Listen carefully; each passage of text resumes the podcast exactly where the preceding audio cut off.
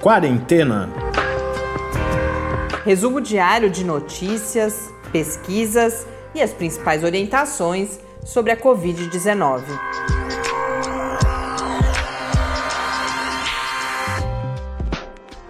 Quarentena, dia 267.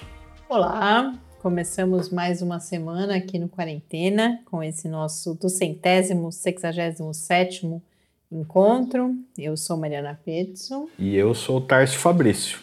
Episódio que, inevitavelmente, traz as informações sobre as vacinas. Elas têm uh, dominado não só o noticiário, mas é claro que todas as nossas expectativas também. Então, a gente fala da vacinação em São Paulo, já que esse, essa foi a notícia do dia, né? O anúncio pelo governador do estado de um plano para vacinação a vacinação no Brasil e também, rapidamente falando da vacinação no mundo, já que houve o um anúncio de que amanhã começa de fato o processo de administração das primeiras doses da vacina da Pfizer no Reino Unido. Mas antes a gente traz, claro, os números e também uma breve análise, um estudo aí que mostra, por exemplo, que o crescimento da pandemia aqui no Brasil, que segue de uma forma, a gente vai ver que os números são muito marcantes, e um estudo mostra que esse crescimento se dá principalmente na população mais jovem. Mas quero, antes de mais nada, mandar um abraço para a Elizabeth e para a Edla, que escreveram, são ouvintes já antigas, mandaram mensagens no final de semana. E ambas, mais é, as duas se juntam a outras pessoas que já tinham manifestado uma certa frustração por não poderem participar daquele concurso que a gente inaugurou aqui, sob sugestão da Ana Luísa. É uma brincadeira em grande medida, né? Mas a partir do, da divulgação dos números pelo Spotify, de pod, músicas mais ouvidas e, consequentemente, também os podcasts, a gente lançou aqui. Só que tem muita gente que não acompanha pelo Spotify. E essas pessoas estão, então, também sempre num, num tom muito carinhoso, muito amigável, é, se lamentando a gente decidiu fazer um concurso cultural diferente aqui nessas duas semanas que nos restam. A gente vai fazer uma pausa. É, temos ainda essas duas semanas, mas a partir do dia 22 de dezembro, 21 de dezembro, a gente faz um intervalo. Já começa a dar uma, um aperto no peito aqui, mas a, a gente volta em janeiro e até lá a gente vai fazer então esse concurso. Antes, queria mandar o abraço para o Felipe, que é meu primo e que eu sabia que estava acompanhando, mas ele foi um dos também que uh, entrou em contato comigo, compartilhou com a gente os números dele, então fiquei muito feliz de, de, de saber disso também, Felipe. Um, um abraço muito carinhoso, especial para você. E aí, só compartilhando o que a gente quer saber, isso é claro que é, é uma brincadeira, mas é muito importante para a gente avaliar o nosso trabalho também. A gente convida vocês todos, né, que estiveram conosco ao longo desse ano, que mandem mensagens para a gente contando, de modo mais geral, o quanto, qual foi o papel do acesso à informação para vocês nessa pandemia. Então, por que vocês julgaram relevante ter acesso à informação de qualidade? E aí, nesse contexto, qual foi o lugar que o nosso quarentena eh, ocupou nessa trajetória aí desde o começo desse ano, eh, desde março, né, que é quando a gente começou de fato a ter. A gente teve os primeiros casos no Brasil e aí a gente começou a produção do podcast. Então, até a sexta-feira, não dessa semana, da outra, a gente aguarda essas mensagens e aí no nosso último episódio, no domingo, dia 20 de dezembro, a gente anuncia quem que a gente selecionou. Critérios objetivos não haverá, será um pouco aquelas mensagens que, que por algum motivo a gente selecionar como mais significativas. A gente gostaria de poder, claro, contemplar todo mundo, mas é só uma, uma brincadeira para a gente conversar um pouco sobre essa experiência também nesse momento. Então, na verdade, são dois prêmios, é Sim, isso? Sim, um para os ouvintes do Spotify e outro para é, hum. esse concurso entre as mensagens, mas ambos a gente Deve, Não, deve. E, quem, e do Spotify pode participar desse também, né? Claro, Não é claro, só porque claro. no Spotify a gente falou que é quem tivesse mais horas, né? É, Não era isso? É, horas, episódios, né? A soma, é. Geralmente essas coisas estão relacionadas, então. E aí o, o outro o outro prêmio é para quem mandar esse texto, mas quem é do Spotify pode concorrer também. Claro que não vai ganhar os dois, Não- né? Até porque o prêmio vai ser provavelmente o mesmo, que é- o que a gente está pensando nesse momento é o livro do Kucharski, né, sobre a- as regras do contágio, que fala não só da, de, de epidemias, tem essa informação toda da epidemiologia, mas é muito interessante porque isso é aplicado a coisas que se tornam virais, e isso envolve, por exemplo, as mensagens. Então, eh, eu acho que abarca dois temas, além de ser uma obra, eu li no começo da pandemia, eh, tem sido uma obra, além disso, muito elogiada, e abarca duas dimensões muito importantes nesse ano, que foram, claro, a pandemia, mas também o que se chama, vem se chamando de epidemia, e sem dúvida pode ser considerado uma pandemia também, de desinformação. Dentre outros fenômenos que se tornam virais, então uma obra muito interessante, foi traduzida para o português, então a gente vai premiar esses ouvintes com dois livros, né? Um para cada categoria. E a gente está falando do Spotify porque é o que tem métrica, mas é claro que se alguém tiver acesso a, a métricas de outros players de, de podcasts, a gente considera também nessa, nessa nossa brincadeira aqui. Vamos aos números. Hoje no Brasil são 6.623.911 casos de Covid-19. O número de mortes é de 177.317, um acréscimo de 376 já na segunda-feira. Isso me chama bastante a atenção. Fazia tempo, me parece que não tínhamos um número dessa magnitude já no começo da semana. E outra coisa que eu verifiquei, as segundas eu geralmente faço esse comentário já há algumas semanas, quando a gente olha o gráfico de barras no painel do CONAS, né, que é onde a gente tem tido acesso a essas informações, mas são as informações também uh, do Ministério da Saúde, uh, a gente vem percebendo já há quatro, cinco semanas aí claramente no, nesse gráfico de barras, tanto de casos quanto de morte, a tendência, e não só tendência, você já vê um desenho ali de elevação da curva, e hoje eu registrei particularmente os números totais de óbitos por semana desde a primeira semana de novembro. Então a gente teve na primeira semana de novembro 2.386 mortes. Esse número nas semanas seguintes foi mudando para 3.389, 3.331, 3.572. Então a gente vê esse primeiro salto, talvez até esse 2.300 e pouco seja daquela semana que a gente teve o apagão de dados. Mas mesmo que a gente considere já os, as 3.389 da segunda semana de novembro, aí 3.331 que fica mais ou menos, cai um pouquinho, mas a gente pode considerar mais ou menos ali o, o mesmo uh, nível. Aí a gente vai para 3.572 e na última semana epidemiológica nós tivemos 4.067 mortes registradas. Então aí a gente já percebe, inclusive, antes falava assim, ah, vai demorar um pouco para a elevação no número de casos chegar às mortes. A gente percebe que isso já está acontecendo. Para a gente ter uma referência, na semana desde o início da pandemia, que a gente teve o maior número de mortes registradas, foram 7.714. Isso era aquela época que a gente via aquele patamar acima das mil mortes diárias. Então, situação muito preocupante no Brasil.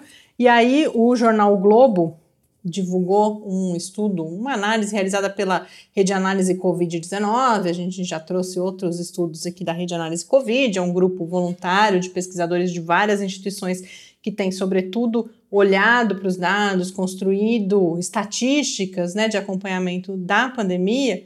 E o que esse estudo divulgado mais recentemente mostra é que a, a elevação no número de casos, a porcentagem de diagnósticos é maior em uma população mais jovem.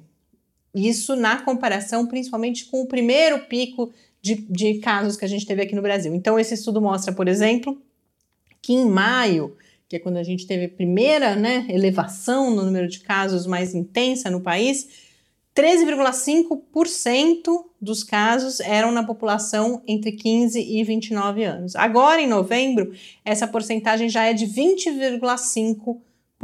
Enquanto isso, há uma tendência sustentada de queda da participação nesse total de casos da população com 40 anos ou mais.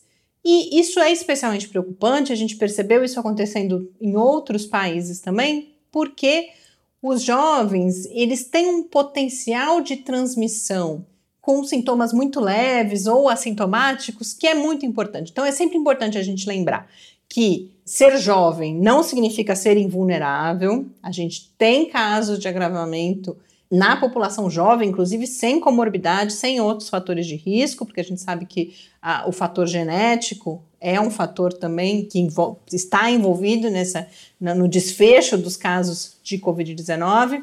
Além disso, a gente tem a chamada Covid prolongada, mesmo as pessoas com sintomas mais leves podem ter aí, sofrer as consequências por meses, já há relatos de três, quatro meses, mas o que preocupa principalmente é justamente o fato daqueles jovens que ou são assintomáticos ou têm sintomas muito leves seguem circulando e com isso tem um papel importante na transmissão para as populações mais vulneráveis. E isso preocupa especialmente neste momento de, de véspera das comemorações de fim de ano. Então, fica com isso reiterado aqui o alerta da importância de não só manter, mas retomar, redo, redobrar os cuidados. Todas as pessoas podem ou serem vítimas ou serem também vetores da doença para aquelas que porventura sejam mais vulneráveis. Então, todo cuidado nesse momento, sem dúvida, é pouco. Vamos agora às notícias sobre vacinação, que tiveram hoje muito destaque. Primeiro, porque isso vai seguir acontecendo nos próximos dias, semanas, talvez eh, até meses. Mas aqui no Brasil, hoje ganhou muita visibilidade o anúncio pelo governo do estado de São Paulo de um cronograma para início da vacinação já a partir de 25 de janeiro.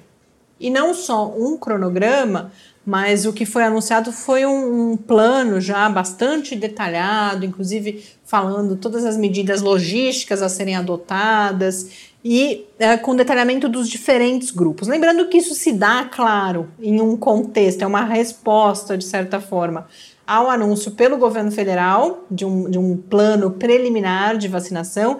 Esse plano do governo federal falava em um início da vacinação em março então é uma resposta política, sem dúvida nenhuma. E, mais uma vez, embora seja já mais detalhado, é um, um plano que ainda depende de incertezas, porque esse plano do governo do estado de São Paulo é um plano é, fundado na perspectiva de uso da Coronavac, que é a vacina desenvolvida pela companhia chinesa Sinovac e que tem a parceria com o Instituto Butantan aqui no estado de São Paulo. Então, os, os resultados preliminares dos estudos, da, da, da parte dos estudos realizada aqui no Brasil, está previsto que esses resultados sejam divulgados na semana que vem. E a partir dessa divulgação, o que o governo do Estado de São Paulo fala é em uma solicitação de autorização de uso emergencial. Agora já se fala em autorização, se eu não me engano, de Mascovas, de Mascovas antes tinha falado que não seria necessária uma autorização emergencial, agora aparece a informação de uma autorização emergencial. Uh, só nos resta elocubrar, eu acho que isso não, não é positivo, não é saudável, então a gente precisa aguardar essa divulgação dos estudos na semana que vem e a partir daí que a Anvisa então conceda ou não né, essa autorização, que a gente passe por todo o processo de regulação. Então esse é um plano, é, não é um problema que o plano seja feito. O professor Bernardino, inclusive no domingo, comentou isso, que isso é como é feito para qualquer vacina. Você precisa se planejar com antecedência, inclusive porque você precisa preparar toda a logística, que vai desde os locais de vacinação, que profissionais você precisa mobilizar para isso, quais são os grupos justamente que serão prioritariamente vacinados, mas também toda a questão de insumos, né, vaci é, seringas, agulhas, que inclusive o governo do estado anuncia que já tem esses insumos em estoque. Então, é claro que isso gera uma, uma excitação, um otimismo, particularmente imagino que entre ambos os grupos, tanto as pessoas, tanto as pessoas que estão incluídas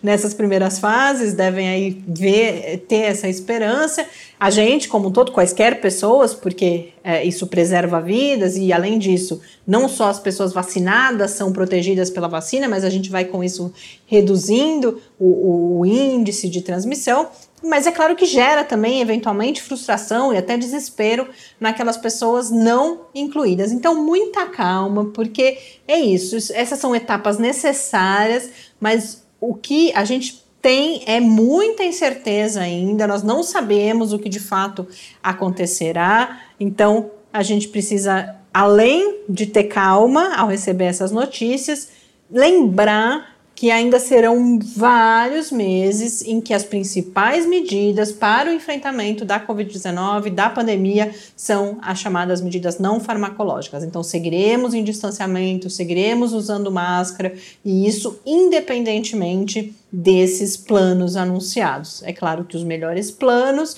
e os planos que de fato possam uh, vir a se concretizar terão resultados mais rapidamente, mas nenhum deles nos livrará da pandemia em janeiro, fevereiro e ou março e assim por diante aí nesse início de 2021. Mas só compartilhando os detalhes do plano, para quem não viu, a previsão que é a partir de 25 de janeiro então sejam vacinados profissionais de saúde, indígenas e quilombolas, esse é o primeiro grupo. São duas doses, então se vocês olharem as notícias, a gente compartilha lá no Quarentena News, é, já há previsão de início da primeira dose, início da segunda dose. Depois, o segundo grupo, a partir de 8 de fevereiro, são as pessoas com 75 anos ou mais. A partir de 15 de fevereiro, pessoas entre 70 e 74 anos. 22 de fevereiro, grupo entre 65 e 69 anos. E aí, finalmente, a partir do dia 1 de março, pessoas entre 60 e 64 anos. Não foram divulgadas as fases subsequentes. Há certamente, haverá certamente doses suficientes para vacinar outros grupos populacionais, mas por enquanto foi esse extrato acima dos 60 anos, principalmente, além dos profissionais de saúde, eh, indígenas e quilombolas, porque 77% das mortes no estado de São Paulo estão nessa faixa etária. Mas, por exemplo, essa é uma das grandes incógnitas, para vacinar pessoas com 60 anos ou mais, que são as pessoas consideradas idosas, você precisa de resultados do estudo clínico que mostrem segurança e eficácia da vacina para esse grupo especificamente. Então, nos resta, claro, acompanhar as notícias e aguardar como tudo isso vai de fato se concretizar nas próximas semanas. E aí, para o Brasil, o que a gente tem é uma expectativa de realização de uma reunião amanhã, terça-feira, dia 8, entre governadores dos estados brasileiros e o Ministério da Saúde. E nós temos declarações de uma expectativa de que o governo anuncie, ou que o Ministério da Saúde anuncie a inclusão de todas as vacinas que tiverem segurança e eficácia comprovadas no Plano Nacional de Imunização. Porque a gente sabe que essa queda de braço entre o governo federal e o governo do Estado de São Paulo tem gerado muito problema e um, um, um desconforto, uma, uma indignação até dos estados, que inclusive divulgaram no sábado os secretários estaduais reunidos no CONAS e os municipais de saúde reunidos no CONASENS divulgaram uma nota no sábado dizendo justamente da sua expectativa de que todas as vacinas seguras e eficazes sejam incluídas. Isso tem a ver com a Coronavac, mas tem a ver também, por exemplo, com a Pfizer, com defende-se que para conseguir fazer a vacinação é preciso contemplar todas as vacinas disponíveis, né, as quais o Brasil puder ter acesso, mas esses secretários também destacam a importância de uma política centralizada. E isso, sem dúvida nenhuma, é aí que, que entra o problema dessa guerra entre o Estado e o governo federal. Se cada Estado for atrás, a gente, o que a gente falou que globalmente não poderia acontecer, que é uma guerra pelas vacinas, muito menos isso deve acontecer aqui no Brasil, até porque é algo que é chamado de, de você precisa de uma vigilância. Depois que você começar a vacinação, precisará existir um, um, um, um controle nas fronteiras, né, no, no, na mobilidade entre os estados brasileiros. Divisas. E se é, é, quando é dentro do país a divisa não é fronteira. É, mas se a gente tiver essa guerra, e a gente vai ter muito provavelmente pessoas se locomovendo. Próprio... E hoje o Dória anunciou que quem quiser vir para São Paulo tomar vacina pode vir. Que é, é, claro, é claro que esse anúncio também tem a ver com a função claro, política claro. disso tudo, né? Porque a gente sabe que isso está relacionado às eleições presidenciais daqui a dois anos. Então a gente precisa de, de, de, muita responsabilidade. A gente espera que de fato a gente volte aqui amanhã com boas notícias no horizonte a partir dessa conversa que e deve acontecer com os governadores. Nos nossos vizinhos da Argentina, que já tem acordo firmado com todas praticamente as vacinas que estão em teste. Então, desde com a Coronavac, com a Pfizer, com a Oxford, com a vacina de Oxford, com a Johnson Johnson, a vacina está no começo dos testes ainda e com outras iniciativas de vacina. Já tem a, com a vacina Sputnik. Então, é esse que tem que ser o exemplo a, a ser seguido. Né?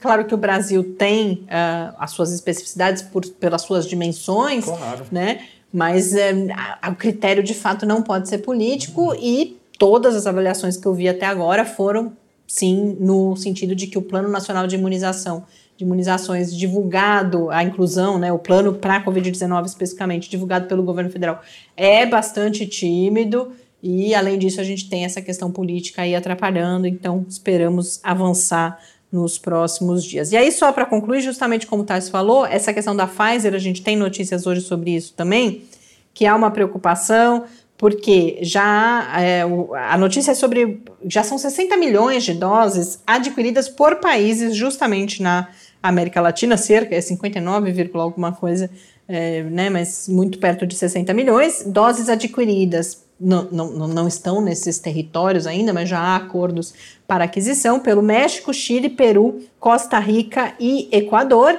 E aí isso levantou uma preocupação de que não restem justamente doses para o Brasil, da, dessa vacina especificamente. E por quê?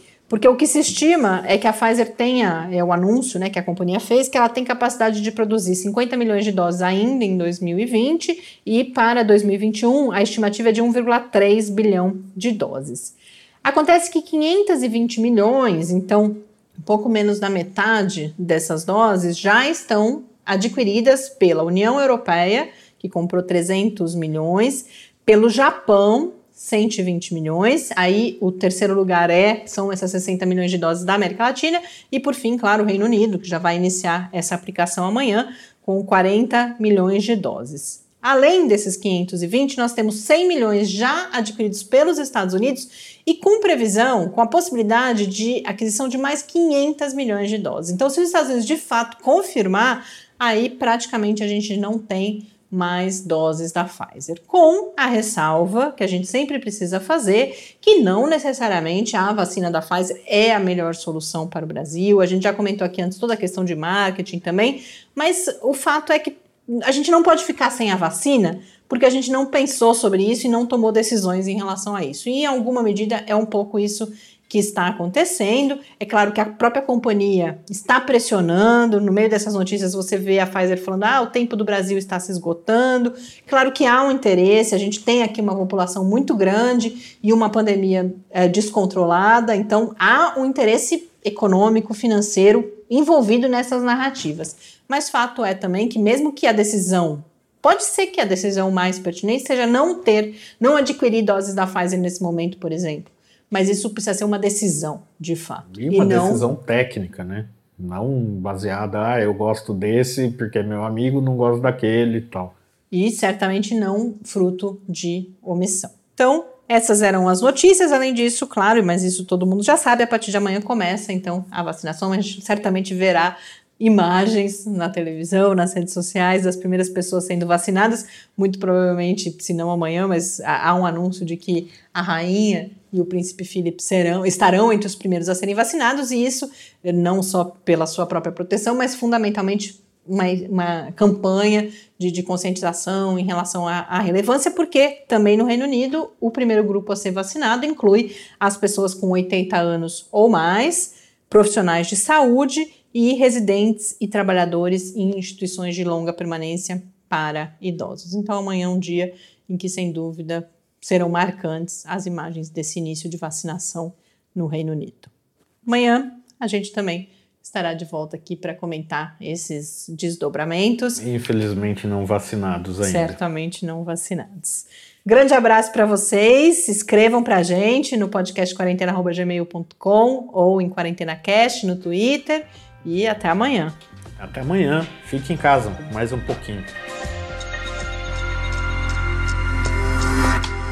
Quarentena é uma realização do Laboratório Aberto de Interatividade para a Disseminação do Conhecimento Científico e Tecnológico, o LAB da UFSCar, e do Centro de Desenvolvimento de Materiais Funcionais, CDMF. E conta com o apoio da Fundação de Amparo à Pesquisa do Estado de São Paulo. Pauta, produção e apresentação: Mariana Pezzo e Tárcio Fabrício.